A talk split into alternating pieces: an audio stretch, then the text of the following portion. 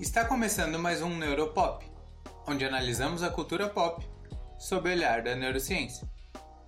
Você já assistiu Waking Life? O filme de 2001 contém uma coletânea de diálogos e monólogos sobre sonho, vida, morte, natureza da realidade e muito mais. Mas não se engane, o filme não se enquadra na categoria que pretende ser sobre muitas coisas e acaba sendo sobre nada. Esse não é o caso.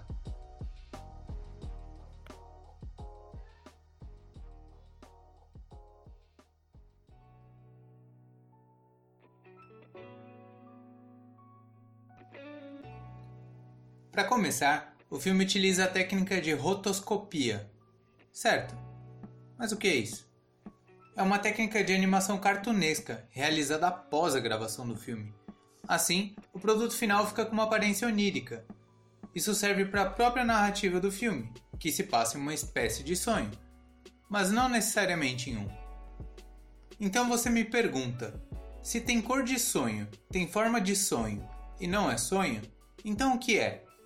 No caso do filme, trata-se de uma experiência de quase morte. O filme sugere que durante essa experiência o processamento neural está alterado. Como resultado, o tempo psicológico é dilatado. Assim, segundos no mundo real seriam equivalentes a uma eternidade nesse reino similar ao dos sonhos. Sabe aquela expressão de ver a vida inteira diante de seus olhos? É mais ou menos por aí. E é aqui que você pergunta: onde está a neurociência? Sobreviventes de ataques cardíacos geralmente relatam visões e percepções mais reais do que a própria realidade. Para investigar isso, em 2013 foi realizado um estudo com animais. O estudo consistiu basicamente em induzir um ataque cardíaco em ratos. Paralelamente, sinais do córtex frontal, parietal e occipital foram coletados.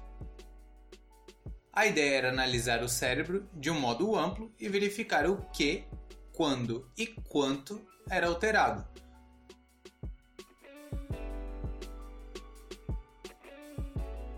Bom, mas o que foi observado? No período de 30 segundos após o ataque cardíaco, houve um aumento na atividade cerebral. Vamos detalhar isso um pouco mais, mas não se assuste houve um aumento síncrono nas oscilações θ e γ. Além disso, também houve aumento na conectividade das regiões anteriores e posteriores do cérebro. Agora vamos traduzir tudo isso. As oscilações θ-γ estão relacionadas com as funções visuais em nós humanos. Portanto, o aumento dessas oscilações durante a quase morte sugere que o córtex visual esteja muito ativado. Além disso, as conectividades entre as regiões anteriores e posteriores formam duas redes neurais. A primeira delas está relacionada com processamento visual inconsciente. Nessa rede, houve um aumento de 5 vezes em relação ao estado acordado. Já na segunda, relacionada com a percepção consciente, o aumento foi de 8 vezes. Isso pode explicar as experiências altamente vívidas e lúcidas que ocorrem durante a quase morte, uma vez que tanto o córtex visual quanto as redes de percepção estão aumentadas e sincronizadas. E aí, gostou? Aposto que você está quase morrendo de amores.